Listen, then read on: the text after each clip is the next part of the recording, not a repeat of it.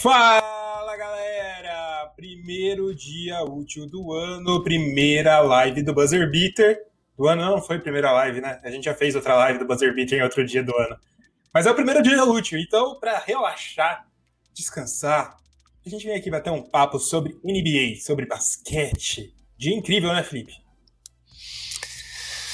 Dia, dia incrível, logo depois de coisas brilhantes acontecendo na liga. De, Nossa! De, de atuações individuais, a vitória do Denver Nuggets contra um time bosta. Então tá tudo maravilhoso. a questão é a vitória do Denver Nuggets de qualquer forma, né? do jeito isso, que tá, cara. Isso já é bem inesperado, bem inesperado. Mas ontem, ontem foi um dia incrível, né, cara? Teve muitas atuações incríveis. Muitas, muitas, muitas, muitas, muitas. É, cara, foi sensacional. Eu não imaginava que eu ia ver tantos jogos bons numa mesma noite, cara. Sim, sim. É, infelizmente não dá nem para ver todos, né, cara? Mas não. acho que, inclusive, tava meio que carecendo de um, um dia assim de tantos jogos bons, né? Porque, sei lá, parece que nesse começo de temporada a gente teve algumas rodadas de vários jogos, tipo, bem desinteressantes, tipo, blowouts que acontecem muito cedo. E ontem foi um dia bem competitivo. E até quando não estava competitivo, tipo, teve atuações para brilhar os olhos. Exatamente isso, né, Felipe? É, eu comecei a ouvir a live só para ver se meu microfone estava ok. É... Só que aí eu percebi que você tinha parado de falar depois. Mas então, é, eu gostei muito, cara. Eu gostei muito porque, tipo, a gente a gente viu jogos muito bons, com atuações muito boas, e isso que eu acho que é mais legal. Pareceu o início da temporada normal, de uma, NBA, uma temporada normal da NBA, né, cara? Sim, sim, finalmente. Tipo, uh, cada vez mais normal os jogos de 130, 140 pontos, né? O problema é que eles estavam sendo acompanhados de o outro, o time adversário fazer 90 pontos. Com certeza. Esse é o problema sempre, né? Esse é o problema sempre. A gente já vem resumindo as pessoas aqui, o Thales já chegou pra live. Boa noite, Heitor, e boa noite, Felipe. Ele pedindo o seu Adebayo. Nunca. Mas, cara, muito legal, né, cara? Muito legal. É, a gente tá abrindo aqui também para perguntas gente gosta de fazer, responder perguntas nesse início. Se vocês tiverem perguntas, podem já mandar no chat. É, o Flávio da Toque, da torcida organizada do Clipão, tá aí também. Flávio Silva. E o Paul George MVP, isso é a minha opinião importa. Eu acho que é. Eu não tô sendo clubista nesse caso. Eu acho que ele é o grande candidato pelo esse início de temporada que vem tendo. Do, do começo de temporada, sim. Uh, dá dá para debater os começos inesperados, assim, um Trey Young, sabe? Mas eu acho que do, do que a gente tem de high profile aí e tipo, tá na liderança da conferência, né? É, pois é. Eu acho George. que os dois, os dois, as duas estrelas é, que a gente vê que a gente vê bem com liderança é o Paul George e o Embiid, né, cara? Só os dois. Na verdade, Paul George e Tobias Harris. Tobias Harris. Sim. Não, o Embiid tá um absurdo nesse início, cara. Não, tem também, também, tem também LeBron James, Anthony Davis também estão na liderança, assim. Só que parece que eles ainda começaram a temporada com um pouco na marcha lenta. Fresh P pergunta: Brandon Ingram, próximo KD? É o que falavam no estoque de draft dele, né? É.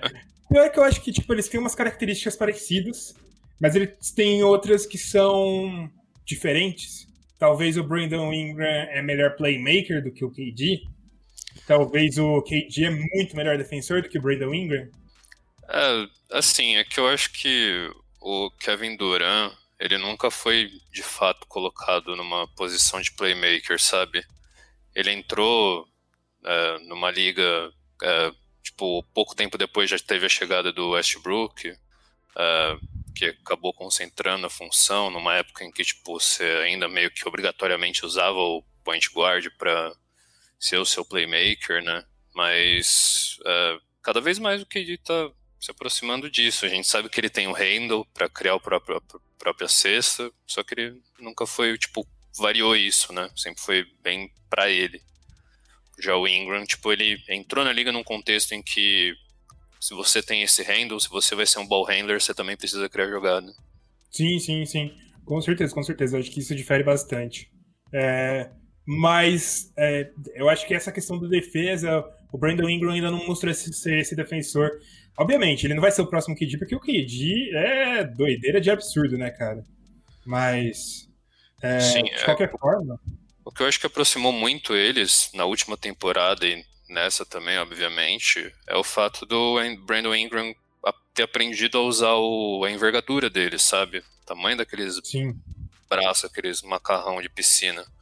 Porque ele não fazia proveito daquilo, ele não atacava a cesta, tipo, metendo, tipo, aquelas dunk absurdas que ele tá metendo agora, ou aquelas finalização aproveitando de fato é, o tamanho dele. E o KD, tipo, desde que entrou na liga, basicamente foi isso, velho. Sim, sim, sim. O KD sempre foi esse jogador super atlético desde o início da liga. Eu acho que o Ingram também chegou muito cru, né, na liga. Isso acaba influenciando bastante, né? Cru e no Lakers, né, cara? Que é difícil ser, ser rookie no Lakers. Olha todos, tipo, os últimos aí mais recentes. É, quem tá lá ainda é o Kyle Kuzma Sim. e, tipo, também imensamente criticado pela torcida, sabe? Então, é, é uma jornada difícil ser rookie no Lakers. Nossa, absurdo, absurdo. É... Tanto que foi todo mundo jogado embora, né, cara? Então. Sim, é... eventualmente a galera foi saindo. É... Até pra, óbvio, pela, pelo contexto de tornar o time competitivo para o LeBron, mas ainda assim, tipo, nem os prospectos mais talentosos aí, ou tipo, que poderiam render alguma coisa no futuro, eles quiseram manter. E que talvez não, não renderiam tanto quanto estão rendendo nos outros times lá, né? Porque a sim, pressão sim. é diferente. Lakers é meio ruim de desenvolver talentos. Eu acho que essa é a principal crítica que a gente faz do Lakers. Eles draftam muito bem, mas são muito ruins de desenvolver o talento. Sim. E às vezes eu não, eu não sei dizer. É tipo, o perfil de técnico que eles contrataram, sempre contrataram, foi para vencer, né? Não, não, foi muito nesse, nessa questão de desenvolver talentos, porque todos esses anos com Kobe Bryant no, no elenco, sabe? Era para vencer de fato. Então, quando foi colocado nesse contexto de desenvolver um talento, uma base jovem, é, rapidamente foi por água abaixo quando LeBron James e Kawhi Leonard entraram na free agency, né? Com certeza, com certeza, com certeza. Bom, é, outra pergunta aqui do Flávio. É, tava discutindo no grupo do Clippers. Batum vem sendo o melhor jogador com um contrato mínimo da NBA. Eu tô tentando lembrar os jogadores com contrato mínimo. Vou tentar ver se eu acho que se eu consigo achar. É, mas com certeza ele vem sendo um dos melhores, né, Felipe? Sim, sim, facilmente. A gente já sabia que assim, o que o Clippers pagou pelo Batum já tinha sido um steal, um ganho imenso, sabe? Uh, agora, o que ele de fato tem produzido para o time, eu acho que supera as expectativas, porque a gente já achava que ele estava meio lavado, não ia fazer mais muita coisa, mas o apoio dele pro resto do elenco é bizarro, cara. Não, com certeza absoluta. Eu tô tentando achar aqui, Base Basketball Reference, algum, vamos ver se eu acho algum contrato na casa do Batum que seja tão bom. Para quem não sabe, o Nicolas Batum ainda não tem o novo contrato dele aqui, mas o Nicolas Batum está recebendo o mínimo pelo Los Angeles Clippers. Uh, vamos ver alguns jogadores que estão recebendo bem pouco pelas franquias. Cara, tá difícil achar, tá difícil achar aqui, vamos ver. Uh, é, o Batum hum... recebe 2 milhões, não é? Por aí, por aí. É o mínimo de veterano que ele recebe. A gente tem, jog... a gente tem o Devonte Graham. Devonte Graham pode entrar nessa lista, mas se for para pensar, ele começou meio mal nessa temporada e não duvido de logo perder a posição para o Lamelo Ball. Então, não sei. Tem o Duncan Robinson. Duncan Robinson também é muito bom. É 1 milhão e 600 mil. Tem o Mitchell Robinson também, que é muito bom, mesmo valor. Então eu acho bem. Outros contratos muito bons. Eu tô falando, percebe que eu tô falando de jogadores jovens, né? Não tem veteranos ali. Tem os contratos do Monta Ellis no Indiana Pacers ainda, que são também maravilhosos. Continua é. sendo pago, né? é, o, é a parte engraçada da liga, né? De sim, ter esses sim. jogadores ganhando ainda. Mas eu acho que, cara, eu, eu, também não tô vendo assim alguém que esteja contribuindo tanto com o elenco pro comparado ao que o Batum tem fazendo, sabe? Com certeza, cara. Ele vem sendo um titular, né, velho? É, você tem jogadores indo bem, tipo, sendo importantes, mas não sei, me parece que de fato contribuindo com as vitórias do time, talvez, talvez um Lugensdorts, sei lá, mas ainda assim. Entra é, na casa dos novos, né? É, apesar de ser, tipo, talvez eles estiverem produzindo um box score mais atrativo às vezes, o Nicolas Batum é o complemento perfeito para esse time, sabe? Como um Com playmaker, certeza. como um defensor. É, eu tentei encaixar aqui alguém que seja tão bom quanto esse contrato, cara. Os mais próximos que eu achei aqui foram Wesley Matthews, Mark Gasol, e Bob Portis, mas nenhum desses está jogando no mesmo nível do Batum, cara. Nenhum desses. Os outros são só rookies, então aí é diferente, que o contrato normalmente vai ser baixo. Mas Sim. esse nível do Batum, não, não, não tô achando não, cara. Não tô achando não. Se alguém lembrar aí, manda no chat. Marco Túlio, boa noite. Se o Thomas Bryant tivesse uma defesa melhor, ele seria um dos melhores pivôs da NBA, concordam? Cara, eu acho que o Thomas Bryant já é um pivô muito bom, né, cara? Eu acho que um cara que veio de segunda rodada, é, um outro draftado pelo Lakers, que a gente falou que o Lakers drafta bem, não sabe desenvolver talentos. É, eu acho ele muito bom, tanto que ele é titular incontestável nesse time do Washington Wizards. E seria titular em muitos outros times da NBA, eu acho. Não parei pra pensar nisso, mas eu acho. Facilmente, facilmente. Exceto os times, talvez, que tenham seus pivôs estrela consolidados, eu não duvido de que ele seria aproveitado até em, tipo, em, em outros times que já tem alguns stretch fives aí, que me empurraria para jogar como stretch four, aliás, alguns, não stretches, mas jogadores mais de garrafão, uh, que empurraria para jogar junto com ele, porque uh, ele é um nível de jogador principalmente ofensivamente, essa capacidade dele de espaçar a quadra é algo que ele desenvolveu muito bem desde que entrou na liga, cara. É, é bizarro o tão tanto de bem que ele uh, desenvolveu. E defesa, cara, assim, sendo bem sincero, uh, não, ele não vai desenvolver muito mais do que capacidade de dar alguns tocos por, por atleticismo e tamanho. E, sendo bem sincero, já tá ótimo para esse Washington, cara. Cara, ser um center que espaça a quadra já tá ótimo, cara. Sim, e ele é muito bom nisso, produzindo muito bom, muito bem. É um bom reboteiro. Sim. Então. Ele cara, já consegue lugar na liga por muito tempo. É, vai, vai ter contrato bom para ele aí, esse time bosta. O Rico fala aqui que a gente tava falando dos altos de perna seca. Baita jogadores, sim. É uma onda que veio, né? Sempre teve os novos Kevin Durant, depois veio os novos Yannis Antetokounmpo, e nenhum deles virou alguma coisa, só o Brandon Ingram que virou agora. E tem a onda de novos Lucas Doncic também, que aí qualquer... É, europeu, europeu branco. Europeu branco grande que potencialmente sabe armar. Sim. O Flávio fala que arrisca dizer que o Duran é o jogador mais impossível de marcar da história, ninguém para. Não acho errado falar disso não, cara. Ele é o talvez o scorer mais completo que eu vi na história da NBA, cara. Acho que eu nunca vi um cara que conseguisse pontuar tão bem em tantos quesitos quanto o do Kevin Durant, cara. Nunca vi, nunca vi mesmo. Sim, ele tem essa combinação absurda com a altura dele, né? Que é o que talvez configure ele como alguém tão difícil. Tipo, você tem outros scores nato ferrados na, na liga, mas que quando tinham alguma capacidade de criação para trás do perímetro, eles eram limitados um pouco pelo tamanho. E o KD não, o maluco tem. Ele finge que tem menos de 2,13 metros, mas ele é um 7 footer. É, ele é um 7 footer. tranquilamente, tranquilamente. Tranquilamente.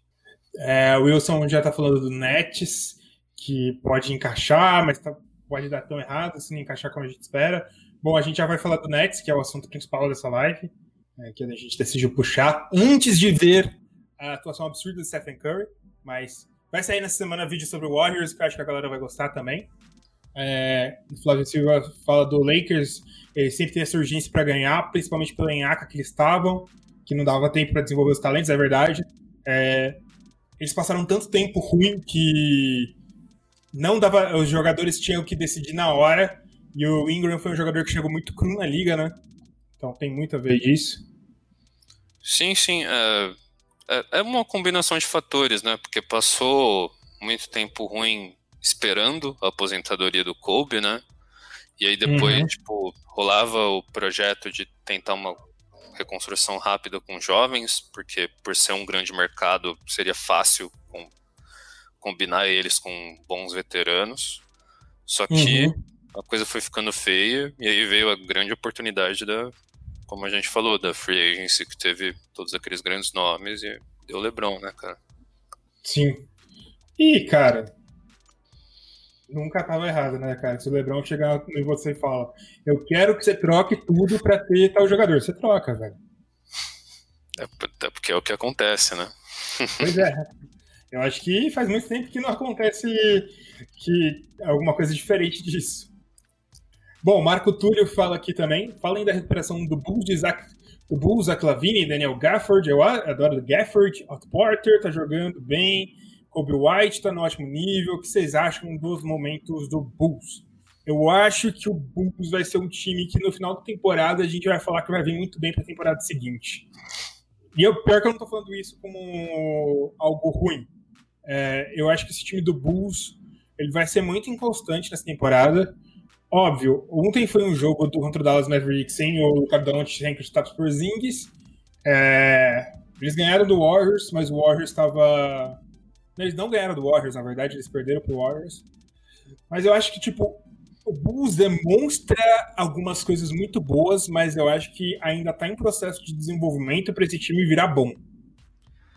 Sim, ah, você pega pelas atuações desses próprios principais jogadores, tipo, eles estão bem, mas ainda assim, é, eles ainda estão na montanha Rússia, né? No, montanha Rússia, na montanha russa. É, então, de fato, é, começou bem. Não acho que, tipo, além do que a gente esperava. A gente esperava uma evolução desse Bulls. Só que eu acho que vai continuar nesses stretches aí de. É, tipo, ah, ganha uma, perde outra, ganha uma, perde outra, ganha duas, perde três. Tipo, vai ter essa inconstância ainda. Mas, tipo, muito mais positivo do que quando a gente não, não sabia o que ia acontecer. Tipo, parece que agora tá de fato mais bem encaminhado. Sim, sim. É, o Rico fala que o salário do Batum é um golpe, que o valor real dele está sendo pago no salário do Kenar. Justo. Mas eu tô mais feliz com o Kenar. Kenar melhorou nos últimos jogos. Eu acho que ele pode chegar perto do valor que vai ser pago, dos 12 milhões que vai ser pago no próximo ano para ele. Eu acho. Eu acho que ele vai, vai reduzir o nível de absurdez em cima do Kenar para chegar no nível Kuzma de absurdez. Então, vamos aguardar. Eu acho que eu tenho a expectativa de que pode melhorar. O Luke Skywalker, do Clippers. É, o Marco Túlio lembra do Carmelo Anthony, pelo mínimo. É um cara que tá recebendo um valor muito bom. Eu acho que, tipo, tá sendo bem bom esse contrato para ele. Eu acho que não chega no nível de contribuição que o Batum tá dando nessa temporada, mas também é muito bom. O que você acha, Felipe? Sim, sim. Eu, assim, a gente, a gente cita alguns nomes, pelo mínimo, até anteriormente, mais jovens, que eu acho que são. contribuem melhor pro, pro time do que o Carmelo. Mas, mas é, um, é um excelente contrato. É um cara que é, é ataque instantâneo saindo do banco. Tipo, e inclusive para fechar jogos, porque todo mundo sabe o quão decisivo é Carmelo. Então. Sim, sim. Mas, é mas no, na totalidade eu ainda. Ah, o Batom é titular, né, cara? É, então. E eu acho que ele poderia continuar sendo titular, mesmo quando o Marcos Morris voltar da lesão interminável dele. Eu acho que é o melhor cenário. eu acho que o Marcos Morris saindo do banco vai ser muito bom, vai dar uma qualidade maior para esse banco. Com certeza, para um banco que perdeu o Montrezl Harrell, né? Então... Sim, sim. Isaiah Robb tá pelo mínimo no OKC e está jogando bem também. Ele fez um jogo muito legal, cara. Acho que em duas ligas de fantasy que eu participo, ele saiu no saiu nessa semana. Alguém colocou ele no time nessa semana. O moleque é bom, cara. O moleque é bom. Acho oh. bem legal. E, o engraçado é que ele jogou de center nesse último jogo, né? Nos, nos, nos dois que ele jogou bem, ele tava como pivô. E ele é originalmente um small forward, né? Se eu não me engano. Porque eu acho que ele tá listado no Basketball Reference como small forward. Deixa eu só confirmar isso. Isaiah. Ele tá listado como um power forward, na verdade. Ah, então eu que tô errado. Mas é... tá, tá no meio termo, né? Sim, sim. É, é, é, o, ele capitalizou na chance que foi deixada pelo Al Horford, né? Ele é um power forward não muito alto. Ele é 6'8", né? 2 metros e 3. Uhum. Uh, mas... Ele fez dois, jogos, dois jogos muito bons, dois jogos muito legais, cara. Sim, é, espaçou muito bem. É, tipo, um, provou ser um cara móvel para jogar na posição e considerando que o Horford não é um, uma visão permanente para esse time, desenvolver um moleque como esse. É bem legal, bem legal mesmo. É, o Rico Delator fala: quando o Malone vai dar free Campazzo? Campazzo mostrou que é só, só deixar jogar, irmão. E foi bem só no último jogo, né? Foi, foi bem demais. Matou acho que umas 5 bolas de 3. É, foi relevante pro time, né? Ele, ele contribuiu de uma maneira diferente da que o Monte Morris contribui, né? Como um guard, né? Saindo do banco. Sim. E Ó, principalmente. 15 pontos, 15 pontos e 3 roubos de bola, cara. Em sim, apenas sim. 21 minutos, cara. É muito bom. Sim, e um, um, bom defensor. Em alguns momentos ele tem sido exposto, tipo, por alguns. pelos guards, quando os principais guardas do time adversário estão por lá. Mas ainda assim, é, tem, tem contribuído mostrou que precisa estar em quadra, que ele pode contribuir muito bem. E que o melhor dos cenários é Will Barton de titular. com certeza, com certeza, com certeza. O Rico de la Torre. E aí, quando o Alton vai dar free Whiteside? É, eu acho que. Eu espero que nunca, cara. Porque esse time tá muito legal para ele estragar colocando o Whiteside titular nesse time. espero que não, espero que continue assim. O Fresh P fala: talvez esteja equivocado na minha colocação, porém eu vejo que KD é, ele é absurdo fora de série, mas olhando assim, eu acho que o Tim Mac fazia algo muito parecido com o que ele faz nos anos 2000. O que vocês acham? Cara, o Tim Mac também era um pontuador muito bom, muito bom. A gente nunca vai saber se eles tinham um nível próximo por causa dos problemas de lesão do Tim Mac. Mas eu vejo o Tim Mac uns dois degraus abaixo do KD, até no melhor momento do T-Mac. Não sei você, Felipe. É, é, eu acho que assim, a, a comparação, se for fe feita pelo, pelo escopo de toda a carreira, o T-Mac realmente teve, foi muito atrapalhado por lesão e também por ter jogado em times que não eram tão competitivos assim em alguns momentos, principalmente no, no começo dele. É, é, acabou gerando hype por conta da parceria com o Vince Carter em Toronto, foi bem legal. Mas assim, no, no, no aspecto de pontuação, se o T-Mac tivesse a, a, continuidade, a gente estaria louvando muito mais ele. E, inclusive, tipo, eles também seria colocado numa cara, característica de precursor, porque ele era um arremessador fenomenal, tipo, chutava ele, ele era aquele tipo de arremessador que arremessava bolas que ele não deveria, em situações que não deveria. Escolhia terrivelmente os chutes dele, mas a bola caía. É, Sim. Ele acrescenta as coisas que ele fala, que eu acho que era parecido, que é o pull-up shoot, o quão alto que os arremessos dele iam e o release de cada arremesso. Sim, é que o time ainda era mais baixo, né? Ele ainda, teoricamente, conseguia ser marcado mas uh, que a gente fala da altura dos, dos pull-ups e da altura do chute do Duran é porque é, ele fazendo tudo aquilo sem, com o tamanho de um pivô genuíno, defensor é, de garrafão. A questão é que a agilidade que o Duran tem, ele só abre um espaço com o braço dele, sem bater no cara, tipo, ele passa com o braço, ele consegue fazer um é, um fade, não é fade away, um step back absurdo de perfeito, porque ele é muito grande, cara. Ele é muito grande. Então, tipo, ele consegue abrir espaço para não ser marcado tranquilamente. Sim, mas, mas o T-Mac merece esse respeito mesmo, cara. Com certeza, é, com certeza. É, por, por ter sido talvez um dos poucos caras que eram tão relevantes assim, da, da altura que ele tinha. Se não me engano, o T-Mac era o quê? 6'7", 6'8", também? Deixa eu caçar aqui, mas... Uh, mas ele era, ele era muito bom, cara. Ele, eu acho que é um dos grandes casos de what if se ele não tinha, tivesse lesionado. Ele tinha 2 e 3, cara. Eu acho que ele era 6-6 ou 6-7. Ou 6-8. 6-8, 6-8. É a altura que o, o Lamelo Dister. É, é, a altura do Lebron, cara. Mas... É a altura do Lebron. Que eu acho que também é um pouco mais que isso. Ah, sim, sim. Bom, o Alisson Santos fala para falar do Knicks. Cara, a gente já fala isso toda a live. A gente tá preferindo não criar conclusões precipitadas do Knicks, porque o Knicks está muito bem, muito acima do esperado. É, a defesa do Knicks é uma das melhores defesas da NBA, Felipe. Sabia disso? Sim, sim, Victor. E eu acho que isso me surpreende muito mais do que o Julius Randle tá fazendo tudo isso, sabe? é, é, um. Tá, é, na verdade, é o que tem ganhado os jogos para ele, né? Tipo, confiado nessas atuações do seu principal jogador aí nesse momento, boas atuações também de, de RJ Barrett, de jovens que estão se desenvolvendo, mas principalmente a defesa segurando as pontas, porque o, o ataque, o, o rating do ataque é terrível, é um dos piores da liga, mas... Para trazer esses números, eu vou... O ataque do Knicks, ele só tá melhor do que do Miami Heat, do Toronto Raptors e do Oklahoma City Thunder, por 100 posses. Mas a defesa do Knicks ela tá na oitava melhor defesa da liga. Então, é Tom Thibodeau, né, cara? Se tem uma coisa que o Tom Thibodeau sabe fazer, é uma defesa, né?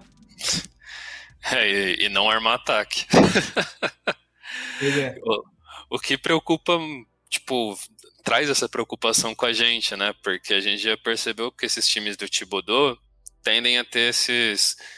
É, podem evoluir, se a gente for considerar o que o Knicks vem vivendo ultimamente, mas a gente vai chegar naquele momento que a gente tá falando, tá, mas e o próximo passo? Com o Thibodeau não vai dar, cara. É. Mas tá sendo uma aventura muito legal de se acompanhar agora, cara. Uma aventura muito legal de acompanhar nesse momento.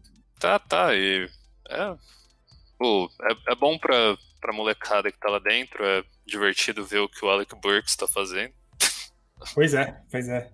Bom, galera, só fazendo uns apelos aqui. Se você chegou aqui e ainda não é inscrito no nosso canal, já se inscreve e clica no sininho para receber notificação sempre que as nossas lives e vídeos novos forem postados. Se você está na Twitch, também vira nosso seguidor na Twitch. É, a gente está no processo para conseguir virar um afiliado da Twitch, que vai permitir que a gente consiga várias coisas, como subs, como, por exemplo, a gente auto pagar os nossos próprios Amazon Prime Videos, se a gente pagar, o Jeff Bezos vai dar um dinheiro na conta, que é basicamente o valor da assinatura do Prime Video. E é isso. Também comenta, chama os amigos, deixa seu like, essas coisas e tal. Acompanhe os vídeos das prévias. Os vídeos das prévias acabam essa semana. Por incrível que pareça, a NBA já tá chegando quase no fim da temporada e a gente acabando as prévias. Brincadeira, mas é, a gente acaba essa semana. A gente tá, tá, É que a gente tá fazendo as prévias, Felipe. Já não é mais prévia porque a gente acaba comentando o momento do time na NBA, né? Então, é outra coisa. Bom, vamos continuar aqui. É mais seguro pra gente. A gente erra com... um pouquinho menos. Com certeza, com certeza. Vinícius Cassiano, 76ers pode ganhar esse ano? Cara, é... o time do Sixers é muito bom, cara. É muito bom porque eles têm peças muito relevantes. Eu acho que a adição do Seth Curry foi essencial para esse time. Ele traz muita variação tática para esse time, porque eles não precisam mais focar, fazer dobras dentro do próprio garrafão. Eles têm que ficar preocupados com o perímetro agora também. O Ben Simmons, podem falar que ele não tá tão bem, mas o Ben Simmons tá um absurdo. É, tanto armando quanto jogando. Tá sensacional o Ben Simmons. Só que o Sixers ainda não enfrentou adversários tão bons, né, Felipe?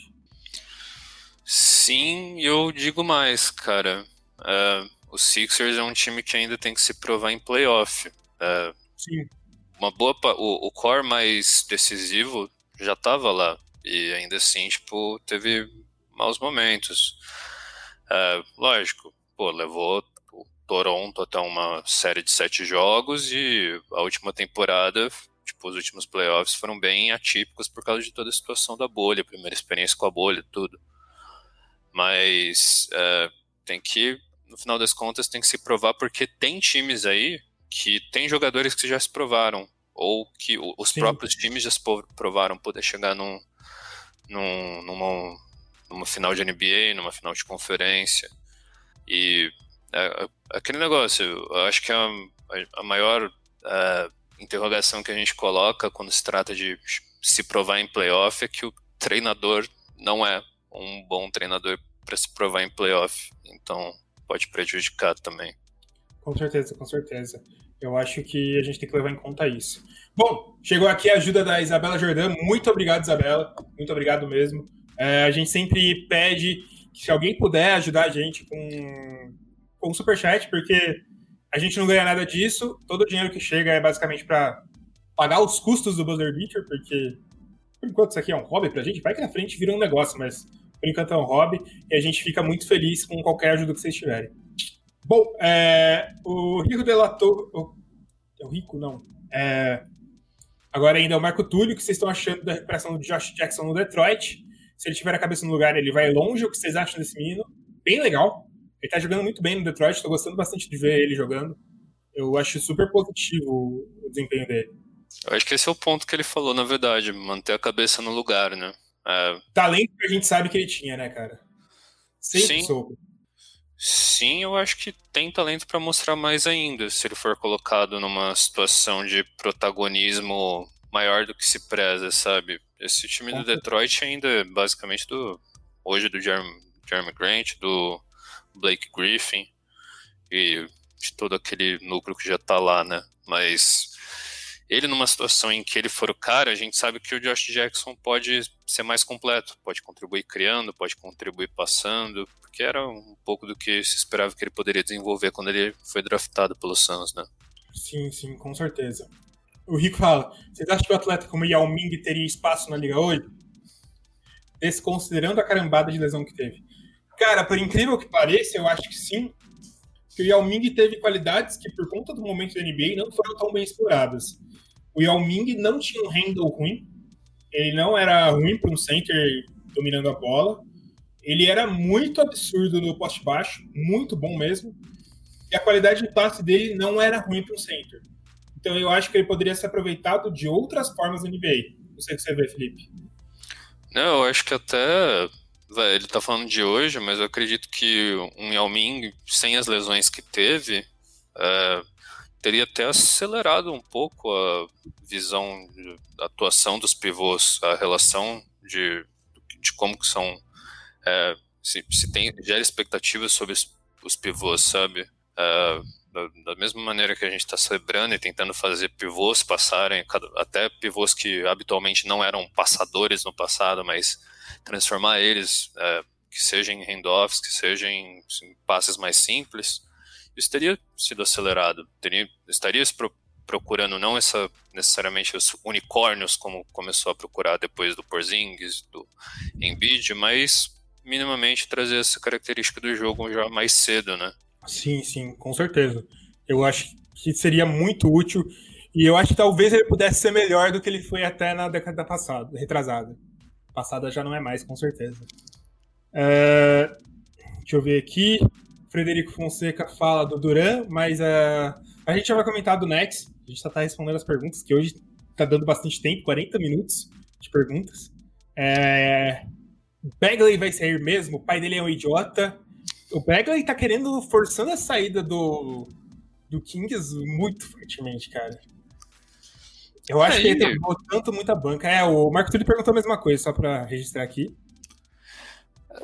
Eu vou ser bem sincero, para mim faz sentido para ele tentar forçar essa saída. O Bagley, no contexto de algum outro time, ele é titular. Então, e é. e é um Kings que tá indo muito bem sem precisar tanto dele assim e bem.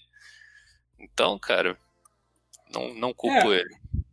Eu acho que sim, eu acho que sim, porque, tipo, ele é bom, ele já demonstrou que ele é bom, mas ele não vai ser melhor pro Kings do que, por exemplo, o Harrison Barnes e o Richard Holmes estão sendo. Eu não vejo isso, pelo menos.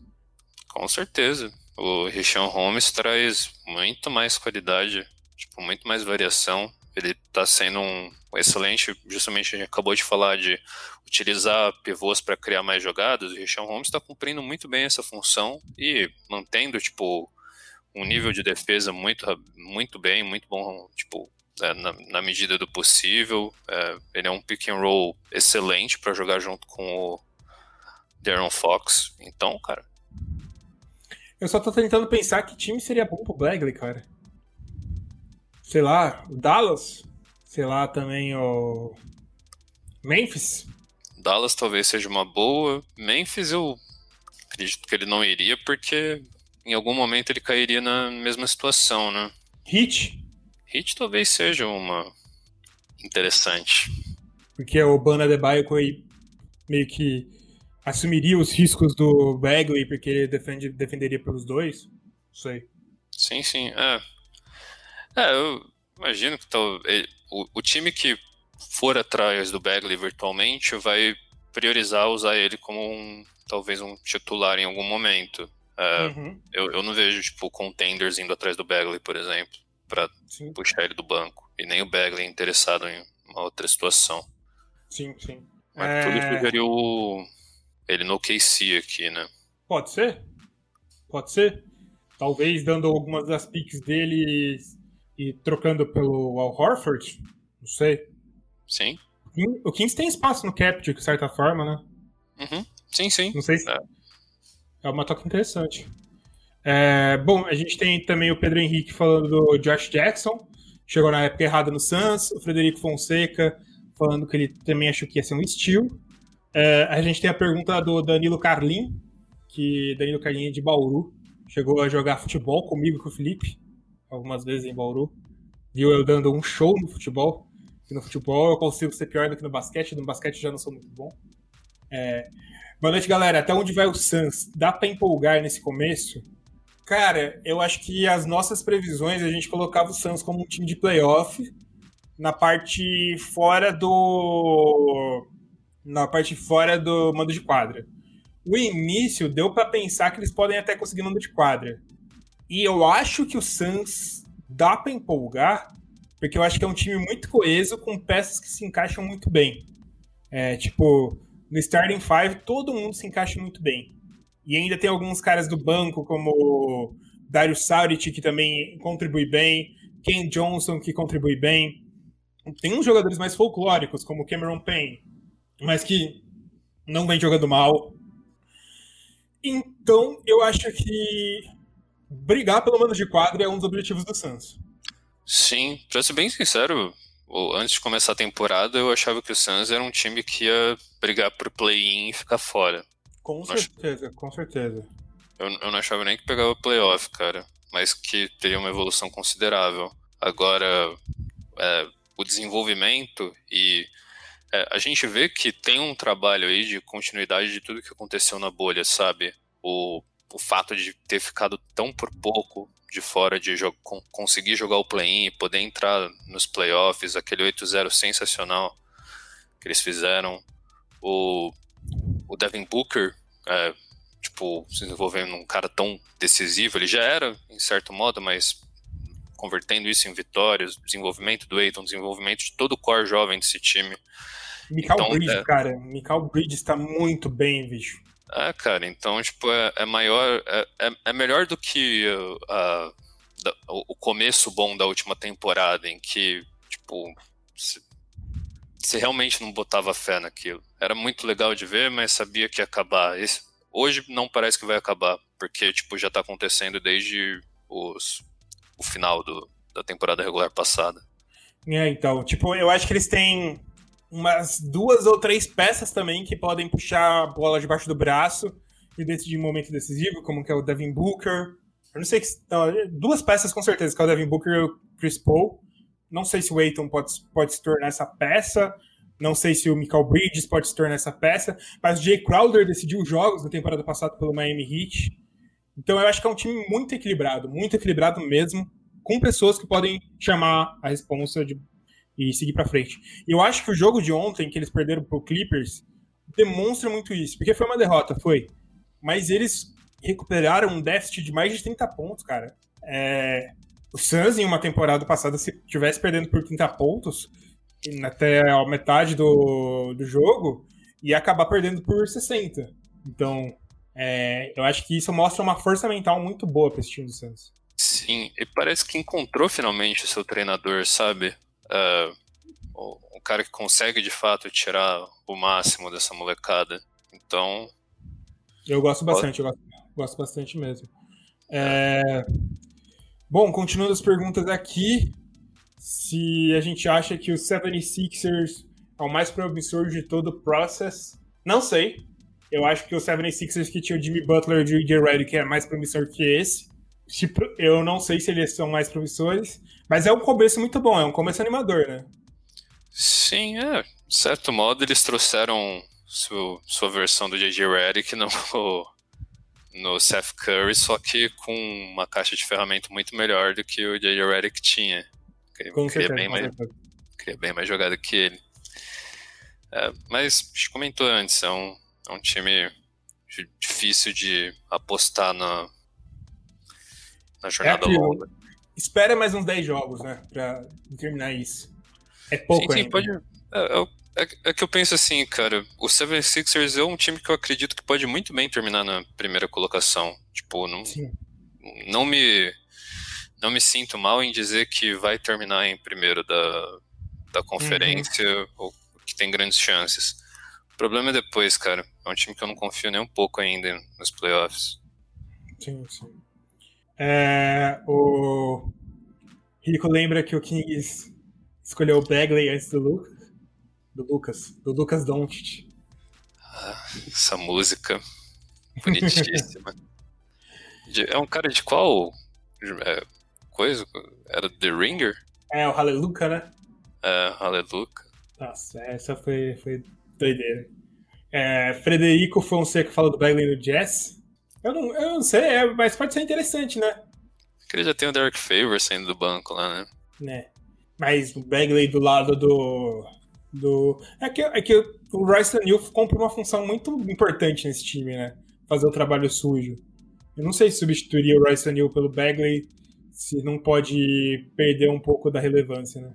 Eles justamente, tipo, pensando no time titular, perderiam esse cara do trabalho sujo.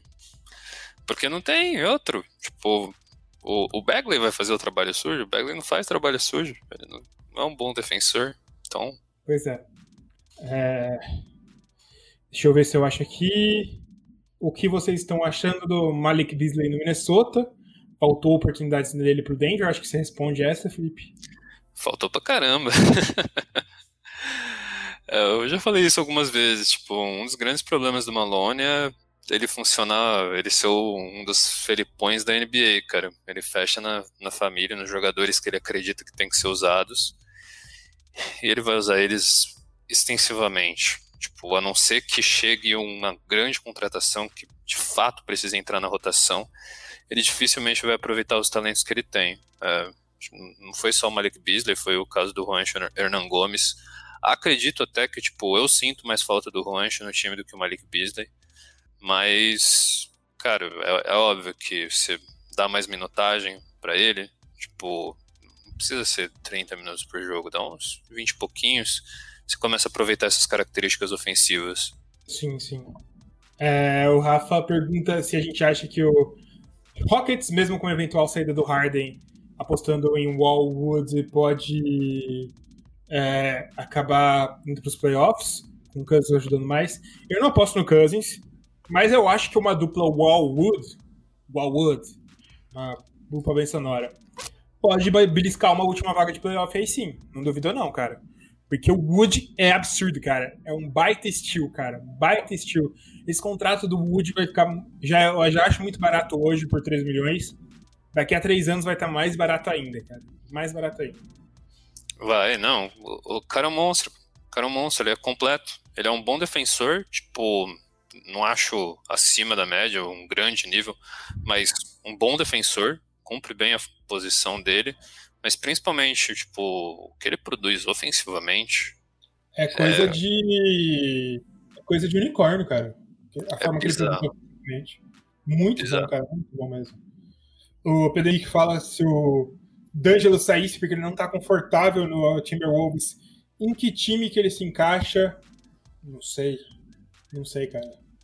Quem será? Onde será? Deixa eu pensar nesse ponto, no, no Nets, voltar para lá, mandar o Kyrie e o KD embora e voltar toda aquela temporada.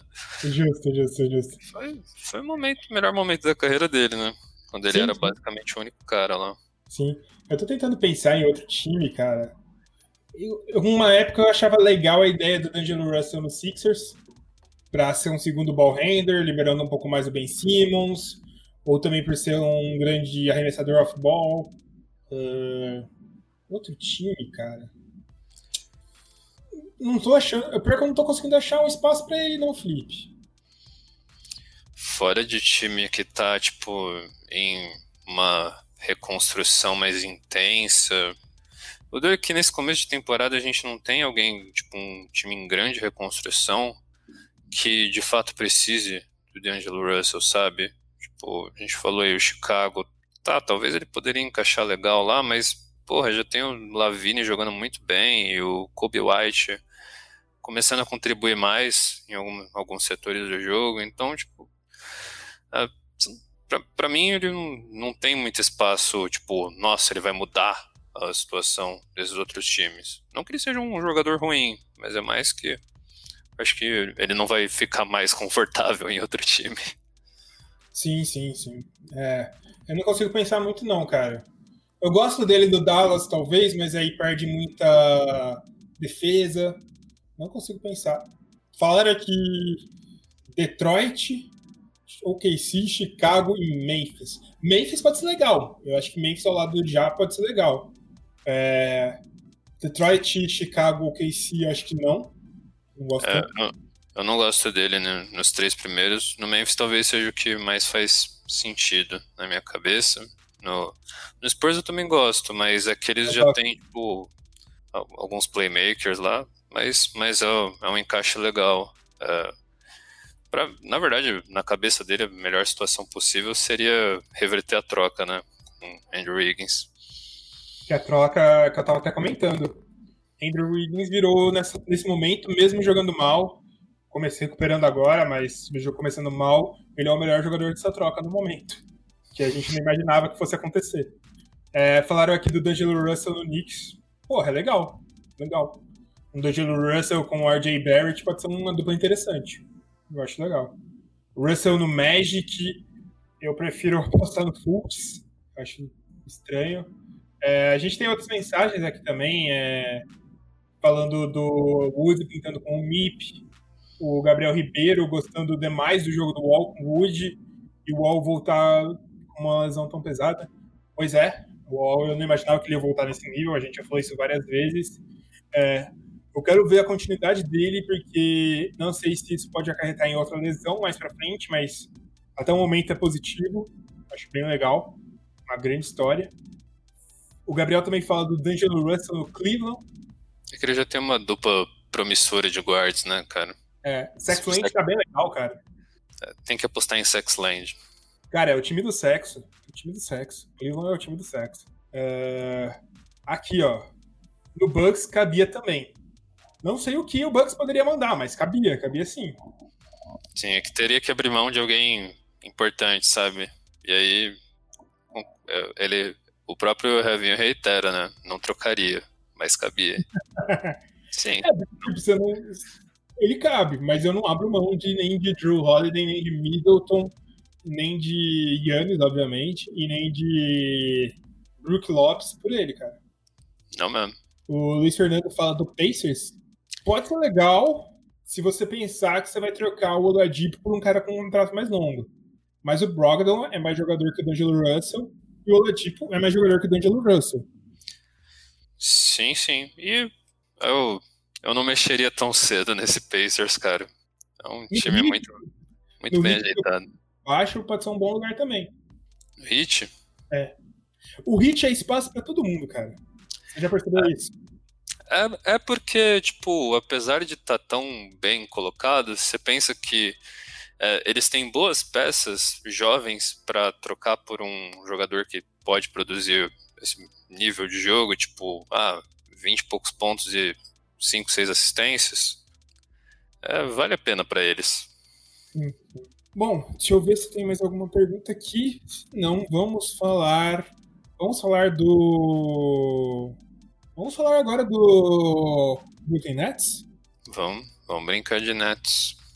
Agora o Danilo faz uma provocadinha com o Felipe aqui. Qual o momento dele é o momento da bolha? Porque foi a vitória sobre o Clippers. Eu acho que foi a grande história da bolha, infelizmente mesmo. Mas. Provocadinha foi em você, né, querido? Pois é, não, tô falando com. unindo a sua voz. Ah, tá. Os dois é... únicos torcedores do Denver Nuggets do Brasil. Oi? Os dois torcedores do Denver Nuggets do Brasil. Que já são mais do que os torcedores do Clippers, quase. Ah, eu. Eu não sou torcedor, irmão. Já, já falo, já sempre falei, eu simpatizo. Quem, quem quiser ver o vídeo do Vavo lá. é verdade, tem o Guga Angeleias também, que é torcedor do Denver. Porra, já, já, já lota um, um casinho. já, já dá pra ocupar uma kitnet. Bom, vamos falar do Nets, cara. É, o Nets ontem perdeu um jogo pro Washington Wizards que não ganhava de ninguém. E. Lamentável. Lamentável, cara. O Nets tá vindo de jogos horríveis, cara. Horríveis, velho. Parece. A gente, a gente brinca, né, cara? Mas a gente elogiou tantos ele. Porque o ataque era absurdo e tal, mas. Cara, que sequência ruim do Brooklyn Nets, meu amigo. Escancarando problemas claros na cara de todo mundo, né?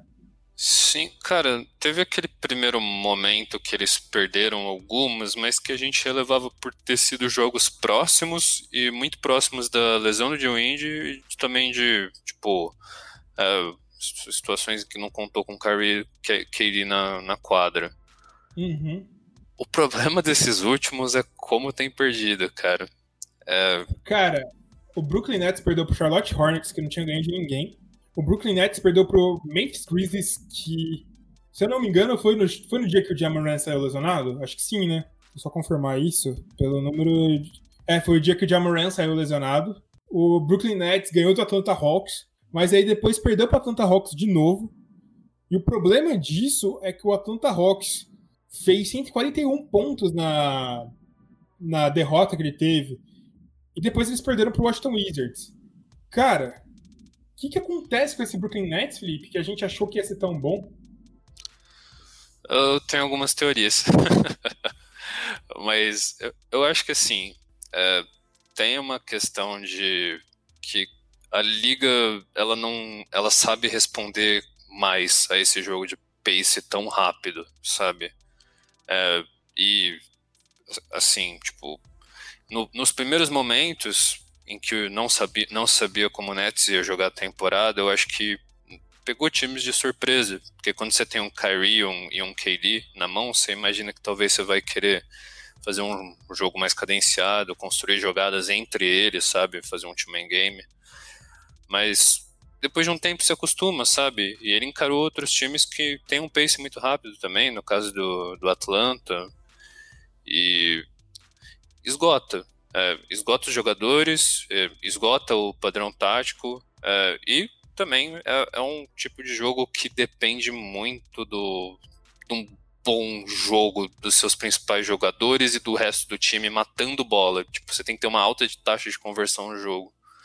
O que me parece que não é um, um pace rápido ao estilo do que o Houston nos seus melhores momentos jogava, porque não era só principalmente só arremesso, arremesso, arremesso. Tinha um espaçamento, tinha movimentação, tipo, tinha momentos em que se precisava desenhar jogadas.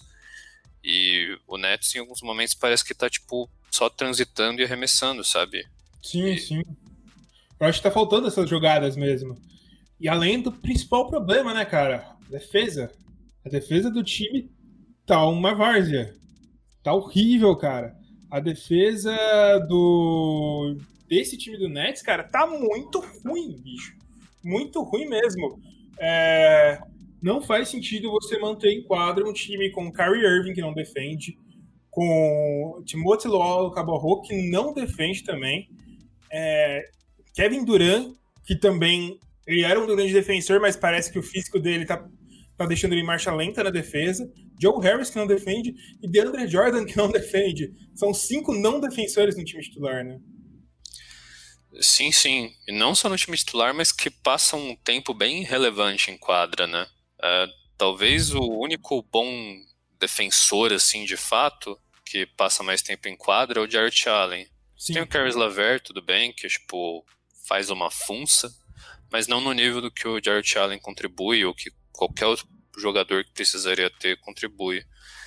E justamente isso, sabe? A defesa também precisa de padrão tático, precisa de adaptação, precisa de leitura, e se ter um jogador não, não vai resolver as coisas. Ter dois jogadores não vai resolver as coisas, tipo, o, o restante não tá se preparando, se adaptando. E, novamente, você tem um, um jogador que é, tá na primeira experiência dele como head coach e que nas, na melhor das experiências dele como jogador jogava um basquete ultra ofensivo, que não era tão defensivo. O Steve Nash era um bom defensor, é, individualmente até, mais na característica de roubo de bola, mas tipo primordialmente brilhou num jogo ultra ofensivo. E o assistente técnico era é o cara que desenvolveu principalmente esse jogo ultra ofensivo lá atrás e que tocou um time ultra ofensivo recentemente. Então, tipo, de onde que vai ser essa defesa? Essa evolução defensiva? E isso e preocupa, duro, sabe? E o duro que você olha pro banco, eu acho que a única peça que poderia agregar isso defensivamente é o Bruce Brown, cara, porque. E ele nem tá recebendo minutos para ser testado nisso. Então, eu acho que tem um grande problema aí. Tem um grande problema aí, muito forte, inclusive. É, é que eu, eu, eu acredito que o pessoal esteja, de alguma forma, confiando que o TLC é, possa se desenvolver num defensor mais razoável. Talvez por tamanho, tudo, mas nesse ponto da, que a gente viu dele até aqui, não vai. E não vai ser não, nesse né? time que ele vai. É, de fato, cara, tá, tá faltando mais minutagem para jogadores defensivos. Eu acredito até que, tipo, caras como Jeff Green ajudariam mais em alguns momentos do que é, essa trocação de bala que eles estão. Sim, sim, sim. A gente tem alguns comentários aqui sobre o Nets. É, o Frederico Fonseca falando que o Nets também vai perder pro Jazz. Que o Kyrie Irving, o Luiz Fernando fala que o Kyrie Irving ele acha superestimado, joga muito, mas às vezes eu penso que ele quer ser muito plástico, alguns pensam que ele tá no patamar dos grandes. É. Eu acho que tem críticas interessantes contra ele, mas eu acho que nessa temporada ele tá muito bem. Eu acho que nessa temporada ele começou muito bem. É, por alguns fatores que a gente já falou antes. Acho que ele vem corrigindo problemas. Ele ainda não é um grande defensor. Não vai ser. Mas ele começou muito bem. É, o José Neves fala que o Nets jogou sem KD e Irving contra o Memphis. É verdade. Mas aí também é o Memphis sem o Jamoran e sem o JJJ. Então, não sei se o banco do Memphis é para ser melhor do que o banco do Nets tem um Caris LeVert. Caris LeVert jogou esse jogo. Jarrett Allen jogou esse jogo, então eu acho que em teoria o Nets era para ganhar esse jogo, é, a princípio. O Flávio Silva brinca que até no fracasso das panelas o Nets é o Clippers de Nova York. É... O Danilo Carlin fala que o único jogo realmente bom do Nets foi no Natal, mas ele ainda acha normal para um time que está nos primeiros jogos tendo dois novos líderes. O Duran começou agora e se acostumaram a jogar sem o Irving. É verdade. É um dos fatores que prejudicou muito o Nets na temporada passada, a mudança do Irving, porque o time era basicamente o mesmo do ano anterior e foi pior, com a chegada do Irving. Eu acho que tende a melhorar também. É... Só que eu fico em dúvida por causa dessa falta de defesa e da falta de peças defensivas. Eu acho que essa ainda é a minha, minha maior dúvida.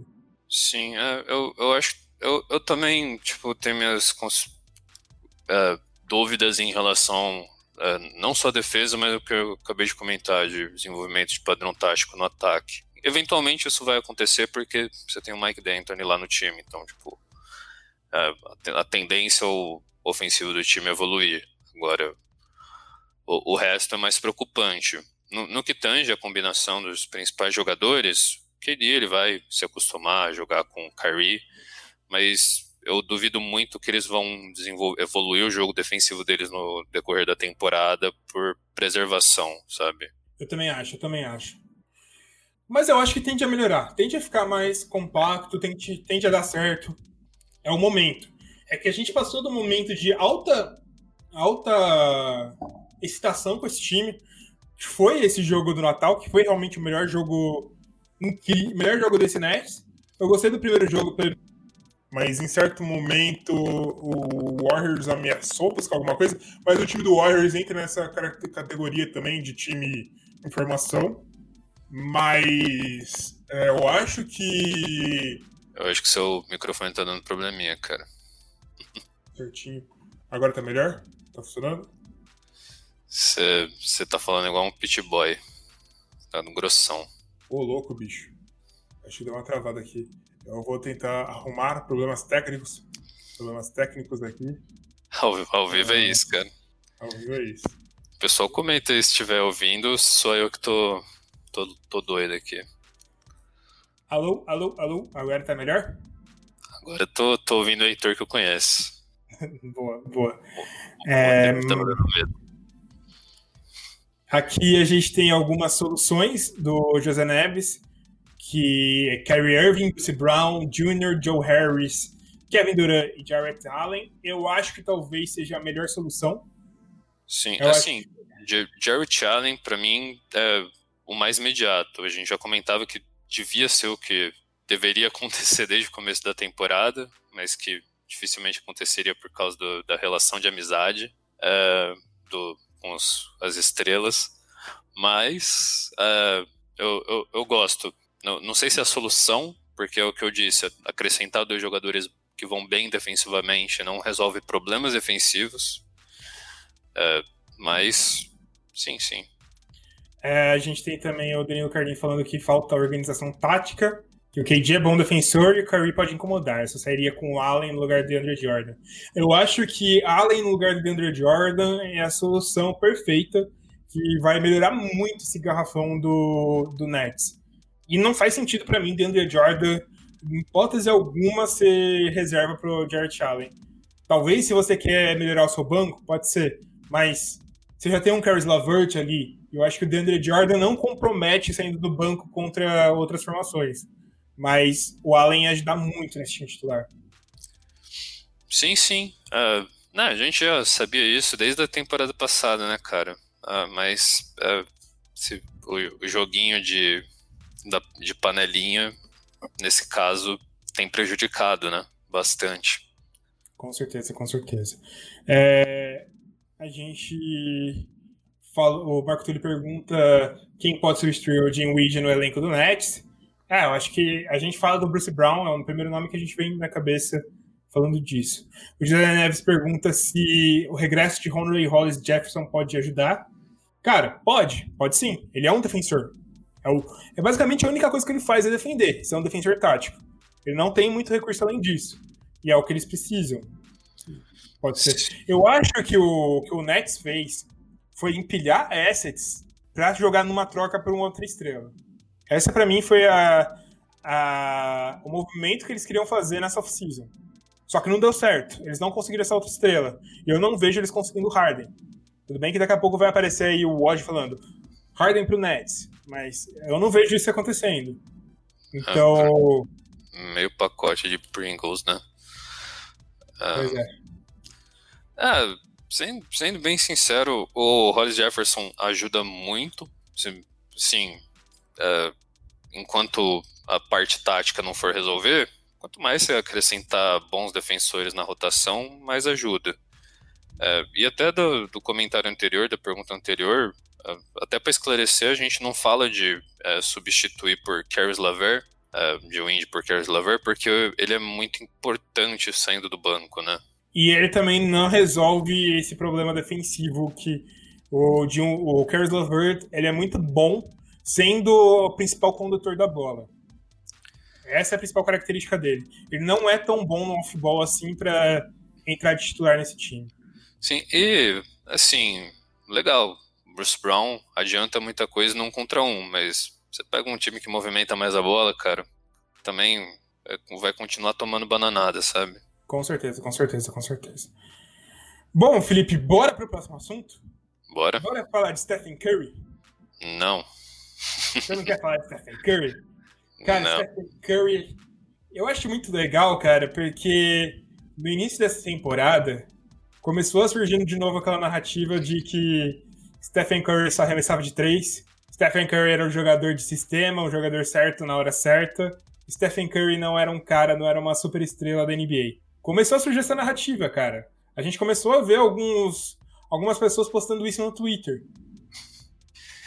Eu não acompanho o Twitter, mas se, se de fato tá voltando isso, que, que absurdo, cara. Cara, o Curry é doido, cara.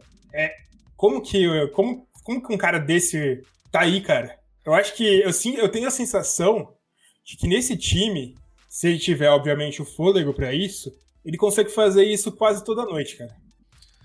Sim, cara, sendo bem sincero, para quem tenta buscar esse tipo de argumentação, para mim, um, é, assiste pouco o jogo dele e só olha, às vezes, um box, box score e não aplica contexto para situações. Por que, que o Curry não estava fazendo um jogo como fez ontem no resto da temporada? Ele está acabando de voltar de uma lesão que tirou ele da temporada inteira, ou que não tirou ele da temporada inteira, mas que, assim, por motivos óbvios de pegar a pique alta, ele sentou, decidiu descansar.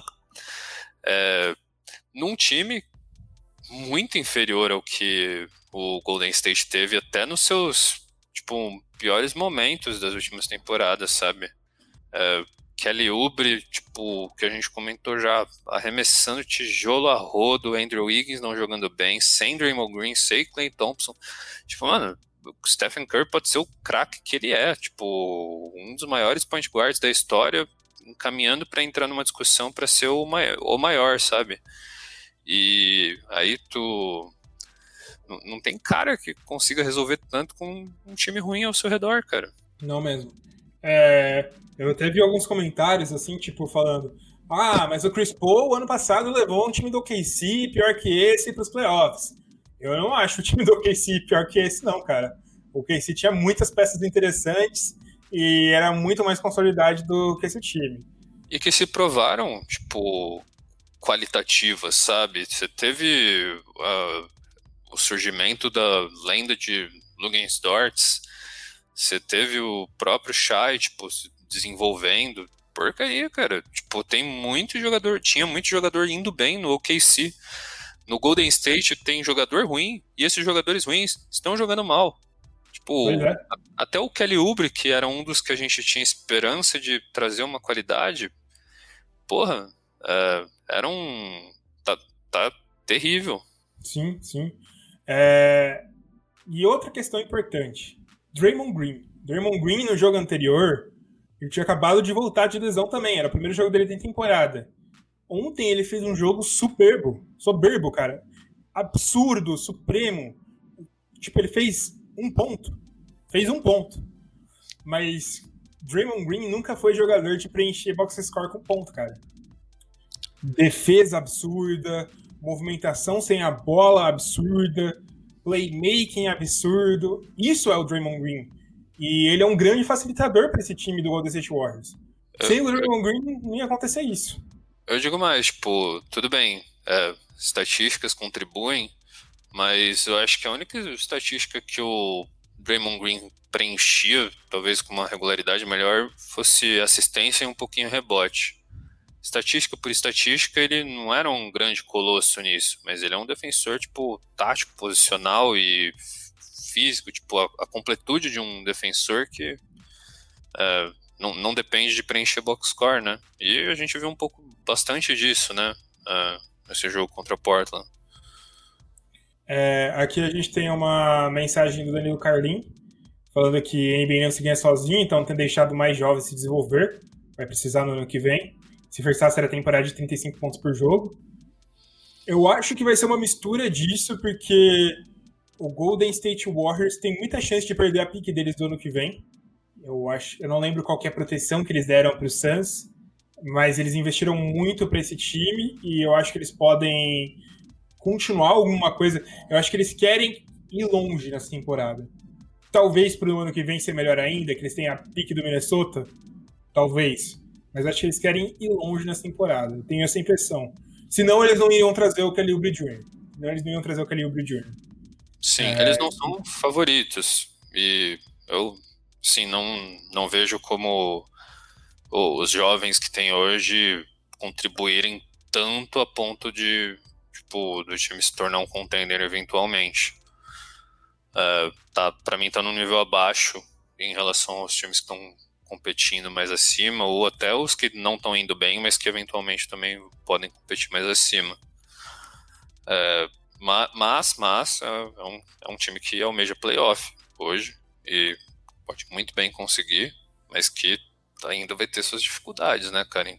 Sim, sim. É, o Yuki fala que o OKC era bem pior que esse Golden State Warriors. Cara, eu não acho porque você tinha um Danilo Gallinari, que é um cara que encaixa em qualquer esquema, é, não é um jogador de difícil encaixe. O Shai se mostrou ser um absurdo e o Adams era um pivô mais pronto para NBA do que o Wiseman tá virando. Então, é, é, é, algo é algo a se pensar também nisso. O Sim, Igor eu, eu, eu, diria até que é, no começo da temporada passada a gente achava que o OKC era o pior time da NBA. Sim. Achava, tinha quase certeza que ia terminar no, na, na última colocação. A gente queimou a língua, porque é um time que evoluiu eventualmente, gradativamente, muito bem, e não foi só as custas do Chris Paul, foi importantíssimo para o desenvolvimento disso? Obviamente que foi, mas... Uh... Tanto que o OKC tá bem essa temporada. Sim, sim. Aí também, é aquela questão, vamos queimar a língua com talvez mais 20 jogos do Golden State, para a gente acreditar que tá, o Golden State tem um time melhor do que a gente acreditava no comecinho, que começou mal. Também. É, mas, Eu não tenho problema nenhum com queimar a língua, porque a análise é feita a partir do momento que a gente está enxergando, né, cara? Sim, sim, as comparações, tipo, do OKC que a gente viu da temporada passada, esse Golden State do começo, tá bem diferente, sabe? Sim. Apesar de é... serem recortes muito diferentes. O Rick Jones fala que o Thompson era essencial para o esquema. Sim, e eu digo mais, o Thompson era essencial para o esquema não só pela qualidade dele, que era muito absurdo. Thompson é um dos melhores shooting guards da última década da NBA, mas pelas características dele. Um cara que arremessa, um cara que se movimenta e um cara que defende como o Thompson fazia. Então, é um, uma coisa de doido, uma coisa de doido. O Thompson habitualmente defendia os melhores jogadores do time adversário. Sim. É, eu digo que não necessariamente os melhores, porque o Green pegava os forwards e bigs. Mais dos guards e wings mais baixos era o Thompson. Com certeza. Cara, mas era normal também o Thompson pegar muitos forwards, porque o Green ele sempre cumpriu uma função muito importante na defesa, que era orientar. O que também Sim. fazia era é, essencial ter ele embaixo do garrafão, observando a movimentação. Então, é, e, e, o Clay Thompson sempre defendeu muito bem esses caras. Tipo, ele, ele, ele já defendeu muito bem caras como o LeBron James, sabe? Então, você uh, traz uma profundidade imensa para essa defesa.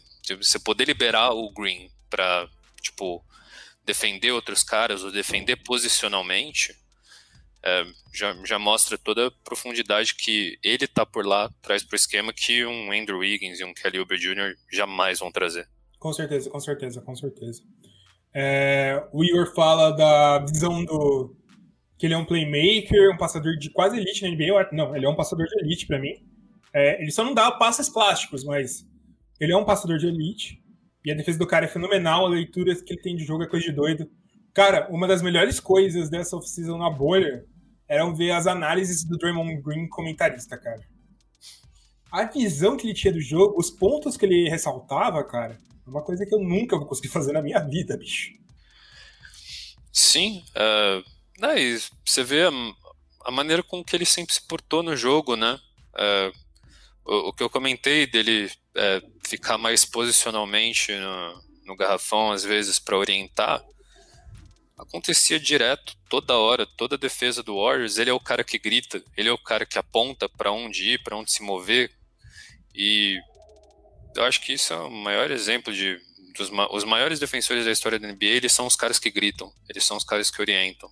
Sim, sim. Ele faz a defesa melhor. Sim, ele faz a defesa funcionar. Sim. Sem ele, tipo, o, o Warriors não teria tipo, 80% da defesa que teve nas, nas últimas temporadas. Dependeria muito, tipo, de combinação e orientação tática vindo do, do Steve Kerr. Mas com o Green em quadra, você tem tipo a, a voz de um treinador em quadra, sabe? Sim. O Igor Nascimento fala que o Warriors tem pique protegido da top 20, acho que não perde. Então é bem capaz que não perca mesmo, porque eu acho que se o Warriors classifica, eu acho que ele não classifica entre os 10 melhores times da NBA, não. Acho que também não. É, eu achava, eu achava que podia. Eu apostava o Warriors comando de quadra no início da temporada, mas diante do contexto, eu acho que vai demorar para ele chegar nesse nível. Eu acho que ele pode, pode chegar no nível que eles são top 4 times do Oeste, mas eles já vão ter perdido muitos jogos para se arrumar até lá. E a pique do Wolves é protegida do top 3, do jeito que vai, é capaz do Wolves ficar sem a pique. Do Wolves ficar com a pique, eu não duvido. O Wolves tá tão mal que eu não duvido, cara. Ontem quase tirou uma vitória do Denver, né? Mas não duvido. É, mas o Denver tava mal também. Foi um duelo de time capenga. É, o André Lira ressalta que com o Green já melhora. É, sendo sincero, eu acho que o time do Golden State Warriors com o Green tem uma perspectiva melhor do que o, o KC no ano passado. Pelo menos se o Green voltar a fazer esses jogos que ele fez hoje. E ele ressalta também que nesses momentos altos do Green, ele tinha tempo de ir lá e fazer 20 pontos por jogo. Eu acho que na melhor temporada dele, ele conseguiu ainda 14 pontos por jogo, cara. Era. Eu acho que é elite o que o Draymond Green jogou em 2015, 2016, cara. É uma temporada muito boa, cara. Muito boa mesmo. Bom, Felipe, é... mais um assunto. Tinha um pedido aqui, o Gabriel Ribeiro tinha pedido antes, para eu falar do Paul George. Só vou falar que, cara, eu acho absurdo que o Paul George tá jogando início de temporada, bicho. É muito bom, cara. É sem igual. Limitado. Se depende de um treinador para jogar assim, de uma mudança de treinador para jogar assim. Ele é um jogador de mentalidade fraca e que, que depende de, de, de ter o brinquedo na mão. Mas, cara, eu tô, gostando, eu tô gostando da mentalidade dele em jogo. Ele é um cara que não tá se escondendo, ele tá chamando a responsabilidade, ele tá sendo clutch. Eu lembro de poucas vezes do Paul George sendo clutch, porque eu acho que os últimos quartos dele estão absurdos. Absurdos. Ele tá muito quente nesses últimos quartos, tá defendendo bem, ele tá marcando muito bem os seus adversários, então eu acho que é algo bem relevante bem relevante falar do Paul George. Sim, sim. E num momento em que você não tem tantos candidatos tão claros ao prêmio de MVP e que você, tipo, uh, acredito que pode. Uh, até os que parecem estar tá nessa corrida mais preliminar, uh, é aquele tipo que você não acredita que vai ficar, tipo, permanecer. O Paul George é um cara que parece que vai continuar nessa toada, sabe? Parece o, a forma dele de, da, dos tempos de OKC. Sim, é, o, o Gustavo Manuel ressalta, né? Os últimos momentos clutch dele foram em, OKC. É, eu te ressalto também o quanto que o Joel Embiid está jogando. A gente já falou sobre isso.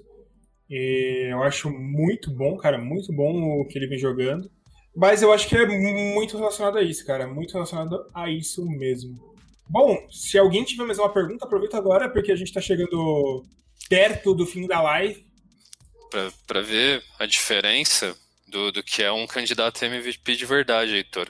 É responsabilizar que o Paul George estava mal por conta do Doc Rivers. Doc Rivers está com o Embiid e o Embiid está jogando bola. Então, para mim, cara, é incontestável. O Paul George está umas três, quatro fileiras abaixo do Embiid, irmão. Brincadeira. Ano passado o Kawhi foi candidato a MVP, de certa forma, né? Ele quase, ele quase acabou pintando na lista do top 3 lá. Eu, é que os três estavam muito absurdos, mas ele ficou pelo menos no top 5 tranquilamente ano passado. Rolaram algumas perguntas aqui. Rolaram sim, rolaram sim. É, o Gabriel fala que eu acredito que a questão mental pesa muito. O fato da mudança de treinador foi sim determinante para esse atual momento. E eu queria destacar muito o Carrington Towns, a entrevista forte dele. Eu acho que ele está falando da entrevista que ele fala quando o Carl Anthony Towns fala que ele não consegue se comparar mais às outras temporadas porque o cara das outras temporadas não existe mais. O Carl Anthony Towns é uma outra pessoa a partir da data que a mãe dele faleceu. Ressaltou ainda que ele perdeu acho que cinco familiares por conta da Covid-19. Cara, é, eu não sei, eu fico muito triste por, por causa disso do Carl Anthony Towns. Porque eu gosto do potencial dele, cara. Ele é um jogador muito absurdo. E não só isso, cara. É, dá para perceber que o Carl Anthony Towns tá abalado, né, cara? Sim, sim, é.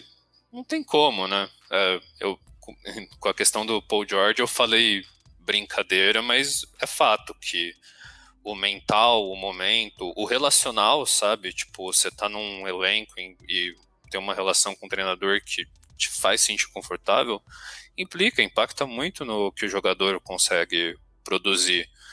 É, e a gente vê historicamente tantos jogadores aí que sofrem seus grandes baques, né? Sobre isso.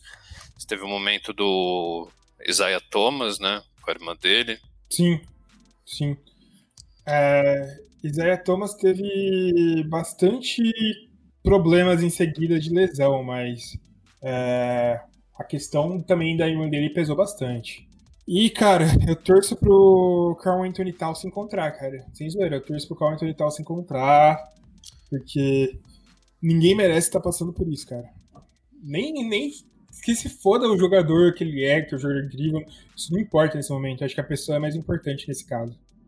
Com certeza, sem sombra de dúvida. E, tipo, a, a, é mais preocupante, o que pesa mais é essa perspectiva de que a situação não acabou, a situação que culminou em todas essas perdas na vida dele, tipo, não acabou, a gente vive um momento de pandemia ainda, sabe? E, é, tipo, enquanto isso não, acho que não acabar, vai, vai ter uma carga em cima dele, quando acabar vai continuar tendo uma carga, e aí é um trabalho de é, educação emocional e, tipo, trabalho psicólogo e psiquiátrico importante a se fazer, sabe?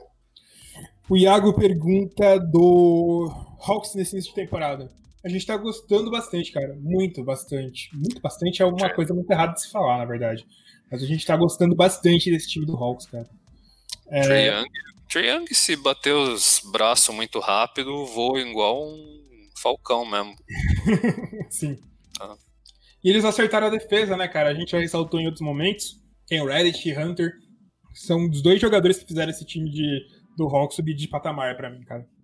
Sim, são os, os, caras são dois leões na defesa. O Ken Reddish era um que, tipo, eu acho que desses dois era o que eu menos esperava alguma coisa. E talvez Sim. ele seja o cara que tá mais contribuindo com a defesa. Você vê é. ele Sim. utilizando aqueles braços compridos dele para impedir qualquer jogador de passar, roubar a bola que tá saindo de, é, de, de, reposição do lado da quadra. Cara, é impressionante que ele tá. Os melhores momentos do Ken Reddish foram no ataque, né, cara, na última temporada. Então ver ele contribuindo da defesa desde já é algo muito legal, muito relevante mesmo. Sim. O Yuki pede para falar do Pacers com o técnico novo, o famoso Nate 2.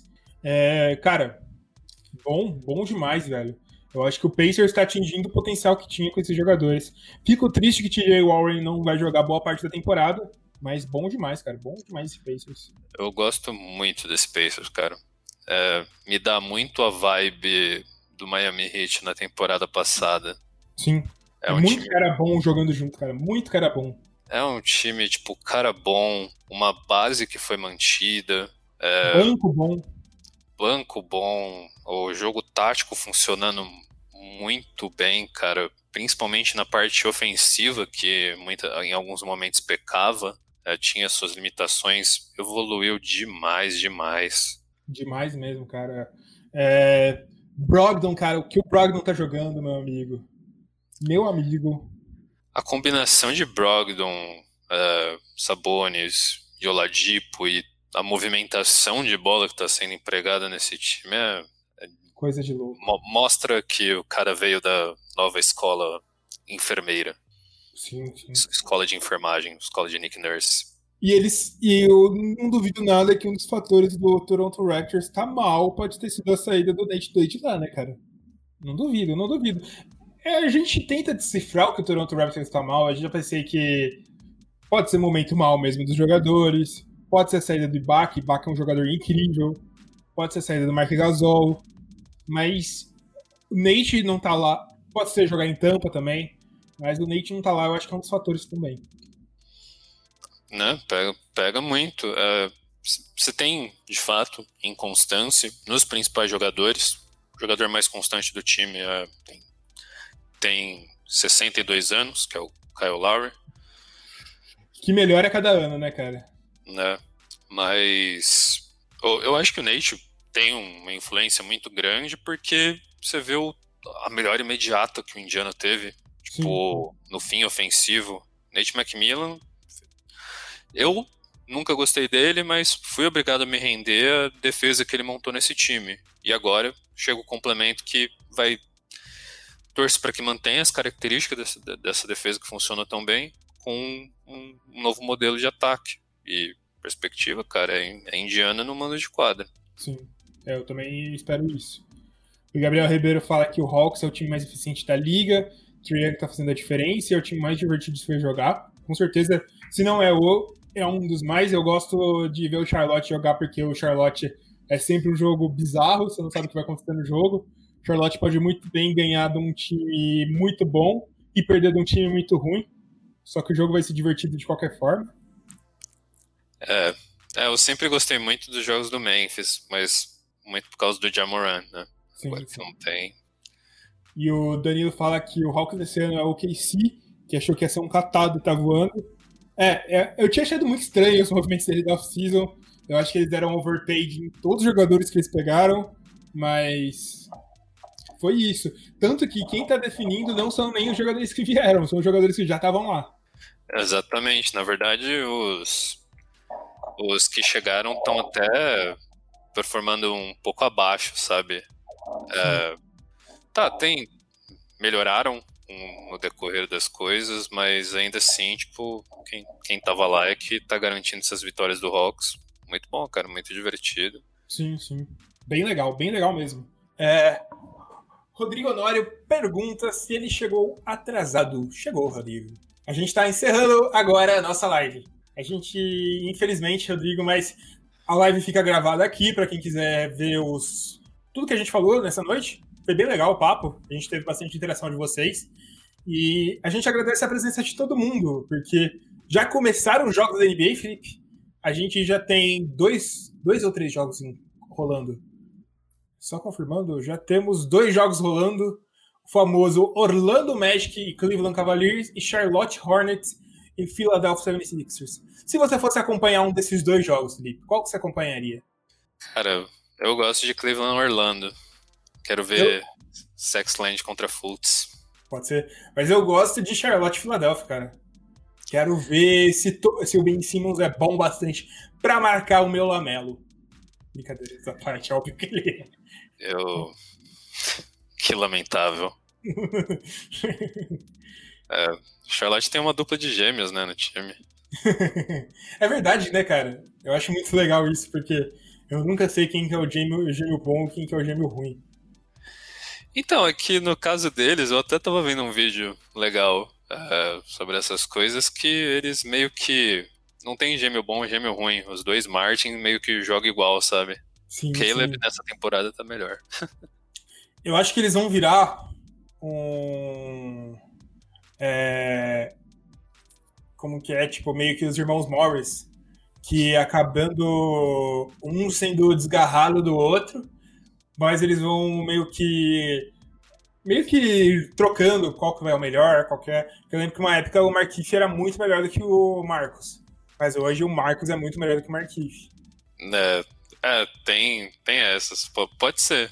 É, mas, mas é divertido. É, tem umas paradas que eles meio que sempre exigiram jogar no mesmo time. Foi assim no college, foi assim. Tanto que eles até trocaram de faculdade juntos. Tipo. Então, é. Bom, é isso, galera. Aproveitem os jogos da NBA hoje. Hoje a gente tem esses jogos que a gente falou. A gente vai ver também um Boston Celtics e Toronto Raptors. Que eu acho que o Tremont Waters vai jogar de titular, Felipe. Fiquei sabendo disso. Eu nem sei quem é Tremont Waters. Quem é Tremont Waters, Felipe? Qual, qual que é o jogo? Boston Celtics e Toronto Raptors. Porque eles estão sem é, Jeff Teague e sem Marcus Smart. E Tremont Waters vai jogar de titular, cara. Tremont Waters. Tá, da D-League, cara. Mas. É, ninguém nunca imaginou isso. Dallas e Houston, Detroit e Milwaukee, OKC e Miami, OKC e Miami eu acho que tem potencial para ser um jogo legal. Sacramento 15 e Golden State Warriors também bem legal, mas acho que o melhor jogo da rodada vai ser Indiana Pacers e New Orleans Pelicans, Felipe. Bastante jogo que eu só vou ver amanhã porque eu dormi em horário de idoso. Justo. O Edvande Júnior, famoso Nepoprimo, pediu para mandar um abraço pro amigo dele, Dave Moro. Falou, Dave Moro. E assim a gente encerra a live. Falou, galera. Tamo junto. Muito obrigado pela companhia de vocês. Acho que a gente volta na quinta-feira. Na quinta-feira, provavelmente, a gente volta. Falou. Valeu!